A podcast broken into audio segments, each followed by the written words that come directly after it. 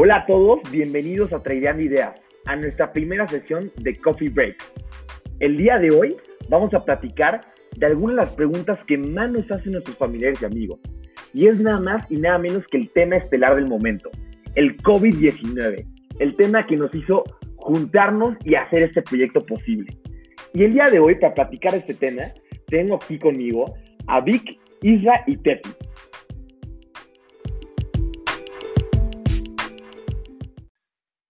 ¿Cómo es que una crisis sanitaria sobre una crisis económica? Mm, con mucho gusto, Fer. Eh, hola a todos. Em, mira, para poder entender y dar un poco de contexto a la respuesta de tu pregunta, hay que remontarnos un par de meses atrás al origen del problema en China. Hay que recordar que hoy por hoy China es considerado, bueno, eh, hoy por hoy China es el, em, el país manufacturero del mundo, por decirlo de una forma amable. Muchas de las empresas más importantes del mundo tienen sus maquilas en China. China es el productor más grande de acero a nivel mundial. Entonces, bueno, hay una concentración en las cadenas de producción eh, en China. mucha gente depende de lo que se produce en China para poder hacer más cosas, por ponerlo en términos un poco más llanos. Entonces, Em, viene la crisis del COVID, se destapa en enero, que pues el problema no era tan leve como se había pensado anteriormente, que hay muchos casos, que no se tenía mucha información sobre la forma del contagio. Entonces, la medida que se empieza a tomar es en la provincia de Wuhan, ok, un bloqueo completo, la gente no va a trabajar, la gente se queda en su casa. ¿Esto qué repercusiones inmediatas tuvo? Bueno, se suspende la cadena de suministro me vas a decir que es la cadena de suministro, son todos los pequeños pasos intermedios que hay entre las materias primas, las cosas que sacamos de la naturaleza y llegar a un producto final, a las cosas que nosotros podemos encontrar en los anaqueles en los supermercados. Entonces, se rompe esa cadena, no hay insumos, no hay, em, em, pues sí, faltan cosas a la hora de producir eh, los bienes finales y eso hizo que la oferta, lo que conocemos como oferta, eh, se contrajera. ¿no? Eh, empieza a haber menos cosas, aunque la gente tenía dinero en el resto del mundo y no tenían estas restricciones, iban al súper y empezaron a dejar de encontrar cosas. Eh, en México, por ejemplo, que somos un hub de producción de autos, bueno, empezó a, empezaron a faltar un chorro de autopartes porque venían de China, no podían llegar, no se estaban produciendo. Entonces, eso empezó a gestar un golpe por ese lado. Empezó a dejar de haber cosas en la economía, lo que conocemos como la economía real, economía de bienes. Y por el otro lado, el eh, COVID se empezó a este, transmitir muy rápido, eh, empezó a eh, generar un poco de especulación porque, oye, ¿cuáles son los alcances? ¿Cuáles son los efectos? China, como bien sabemos, pues no es un país que sea famoso por revelar mucha información interna. Entonces, el mundo prácticamente enfrentó al COVID sin saber realmente a lo que se enfrentaba. Entonces, entre esa especulación y entre que llegó Italia y la cantidad de muertos que hubo en Italia, Irán, Afganistán al principio, luego va, llega España, Francia, los bloqueos, eh, llega Estados Unidos igual. Eh, o sea, como que toda esta ola de, caos y la que para cuya medida fue de contención fue todo el mundo a su casa, nadie sale, eh, únicamente actividades principales y esenciales, eh, la gente empezó a dejar de salir a comprar. Entonces, también hubo un choque, lo que conocemos como un choque de demanda. La gente no gastaba dinero, no quería salir a comprar. Lo único que hacían era, pues, estar en su casa. Bueno, la, mayor parte de la, de, la, gente se quedó en su casa y se dejó de consumir, pues, con los niveles que se venía consumiendo en los últimos meses. Hay que recordar que, por lo menos en Estados Unidos, era el punto más alto de la economía hace un par de meses. Eh, los niveles más altos. Entonces, básicamente, y siendo un poco más conciso, ¿cómo vino esto?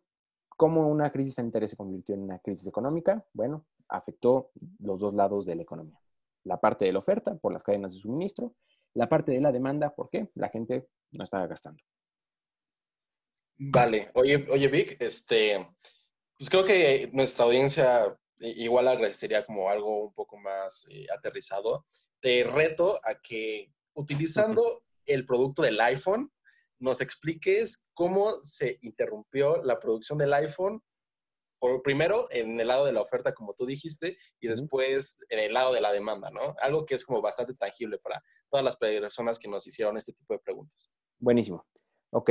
Em, imaginemos que el iPhone tiene cinco partes, ¿no? Digamos, la pantalla, la carcasa, el chip, eh, la cámara y... ¿Qué otro te gusta? Mm, el, pantalla. La, la, bueno, la pantalla.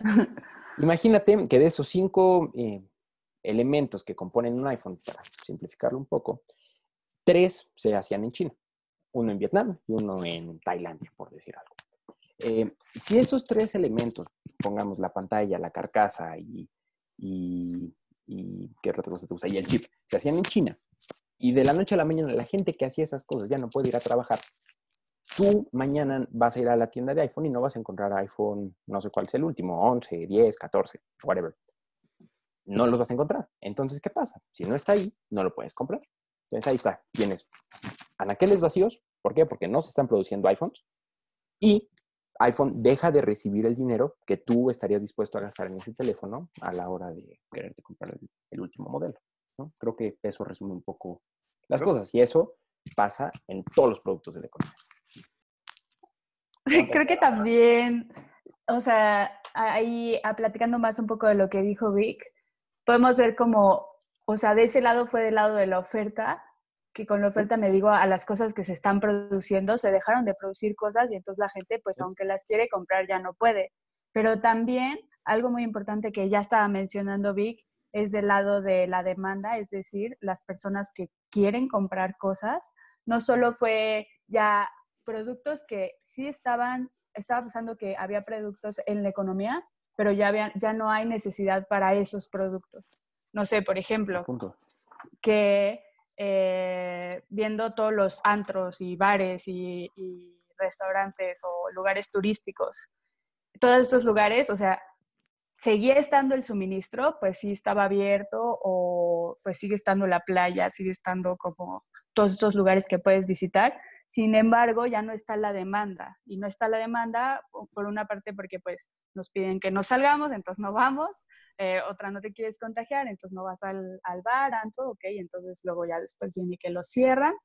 Pero el punto es que hubo también este switch. La gente empezó a dejar de demandar ciertas cosas que ya no se necesitaban. Por ejemplo, también la gasolina. La gente dejó mm. de usar su carro porque ya no tenían que ir a la oficina.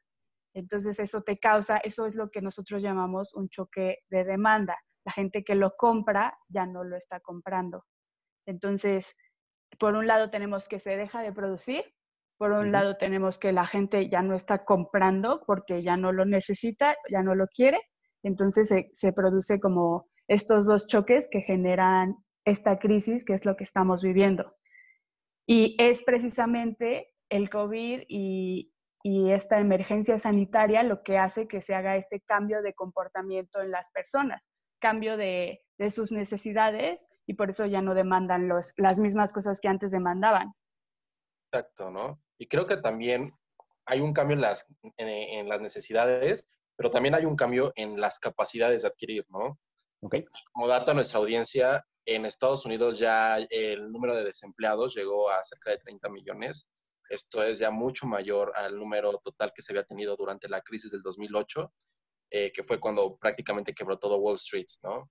Eh, y bueno, al final del día, pues todo este número de personas que entran en el desempleo dejan de recibir un salario y ese salario que dejan de recibir son productos que dejan de consumir. Y pues al final del día creo que las personas tiene, tienden a categorizar qué productos pueden sustituir, dejar de consumir en este momento y qué, productos, eh, pues sí son como bienes básicos, ¿no? Lo que en la economía conocemos como pues, bienes, bienes necesarios, ¿no?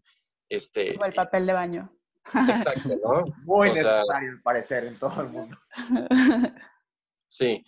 Entonces, eh, y este fenómeno del desempleo ha sido generalizado en todo el mundo, porque es muy importante que nuestra audiencia conozca que nunca en la historia de, en, la historia económica moderna se había tenido una crisis económica de la naturaleza y de, la magnitud que se tiene esta crisis.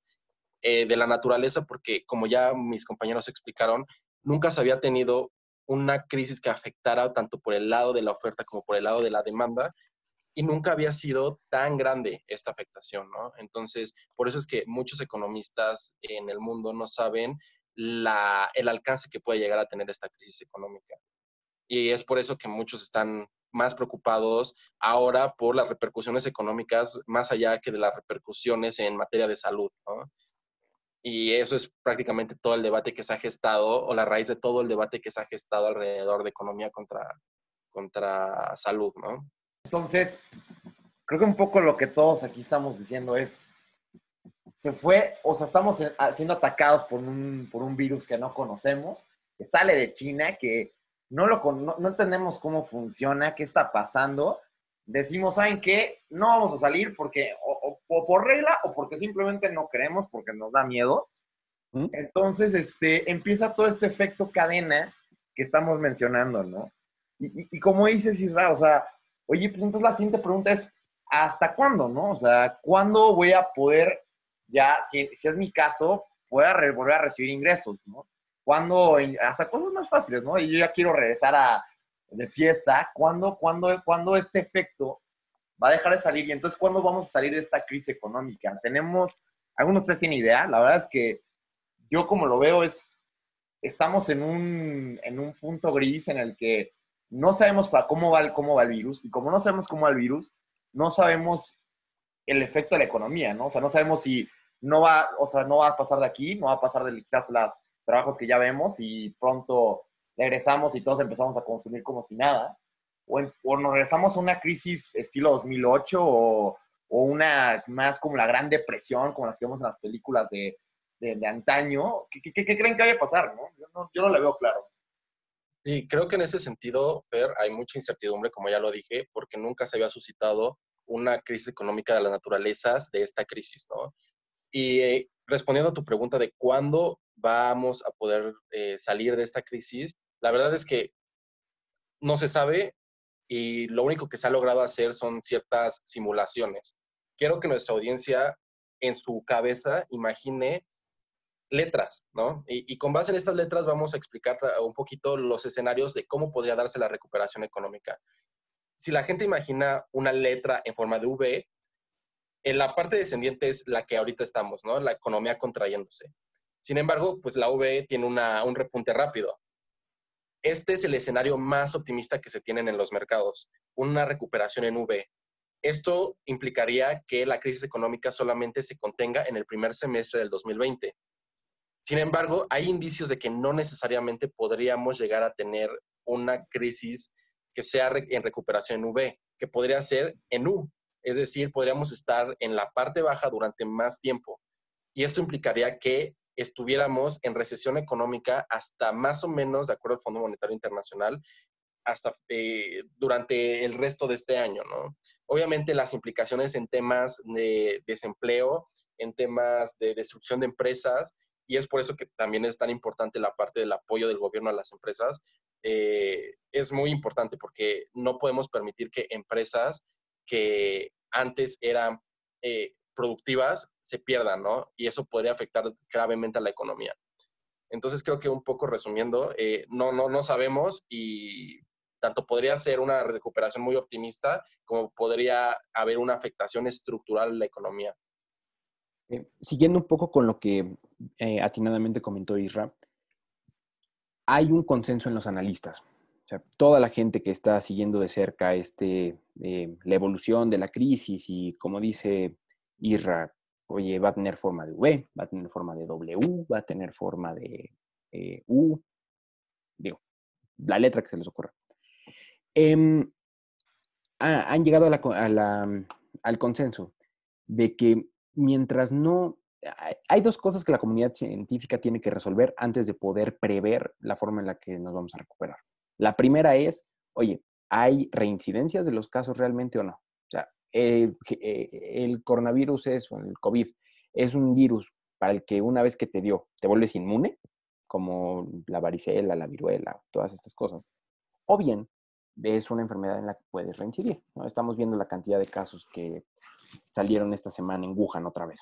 ¿no? Oye, no se sabe si son casos reincidentes, si en un principio habían sido falsos positivos, si la cepa del virus mutó, no se sabe. Entonces, hasta no responder eso, cualquier especulación sobre cuánto puede tardar esto es, pues, que carece un poco de fundamento, porque imagínense que en diciembre, eh, bueno, en invierno, a finales de año, regresa otra ola de coronavirus. ¿Por qué? Porque el clima es, este, debilita las defensas y la gente se empieza a volver a enfermar. Bueno, eso nos metería en una recuperación tipo W, como mencionaba Isra. Oye, eh, te vuelves a recuperar, pero vuelve a haber brotes, vuelves a cerrar la economía, ¿no? Esa es la primera condición, entender si uno puede reincidir en el virus o no. Y la otra es qué tan factible es tener una vacuna pronto. Independientemente de si eres reincidente o no, en el momento en el que tienes una vacuna, una forma de tratar este virus, la gente puede incluso tener mucha más confianza en volver a salir a la calle y volver a consumir de forma normal, ¿no? Em, mientras no tengamos una vacuna, estas medidas eh, cautelares van a seguir en pie. Y por supuesto también la confianza de la gente en salir, lo que mencionaba Tefi hace rato. Oye, si la playa está ahí, yo quiero ir a la playa, pero me dicen que no porque me puedo morir, el día de mañana, aunque no me digan que me puedo morir y que la playa está ahí, yo no voy a querer ir porque quién sabe, ¿no? ¿Quién quiere arriesgar su vida con tal de estar en una playa? O bueno, eso es lo que se pensaría em, de forma un poco lógica, ¿no?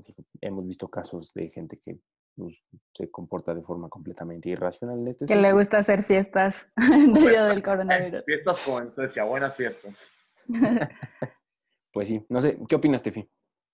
Pues sí, creo que la pregunta del millón y que todos hacen es ¿cuándo? ¿Cuándo se va a acabar esto? Y, lo que ya respondiste, vi que estaba súper completo. Estoy de acuerdo en que primero se necesita una vacuna y hasta que no haya una vacuna que garantice la salud de las demás personas, eh, hay mucha incertidumbre en lo que va a pasar en la economía y en el futuro creo que un poco lo que estamos viendo es que hay una incógnita en, las, en la parte médica, en la parte de la pandemia, en la parte de qué es lo que va a pasar en cuestión de nuestras vidas. Y por eso esta pregunta que todo el mundo se está haciendo es una pregunta que como estamos diciendo todos aquí, no hay, no hay una respuesta, ¿no? O sea, oye, ¿hasta cuándo durar? Pues hasta que logremos curarlo, ¿no? Hasta que logremos ver cómo pelear este virus. Y entonces la economía, ¿hasta, hasta qué punto va a llegar? Pues depende totalmente de esto. Ya.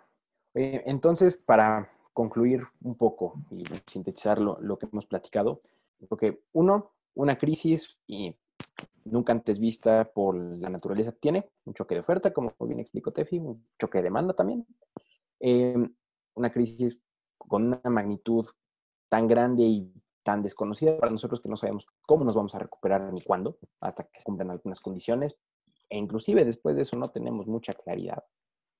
Y ya, ¿no? Creo que podemos, podremos sintetizarlo así. Eh, espero que nuestra audiencia le, le, haya servido a nuestras reflexiones del día de hoy.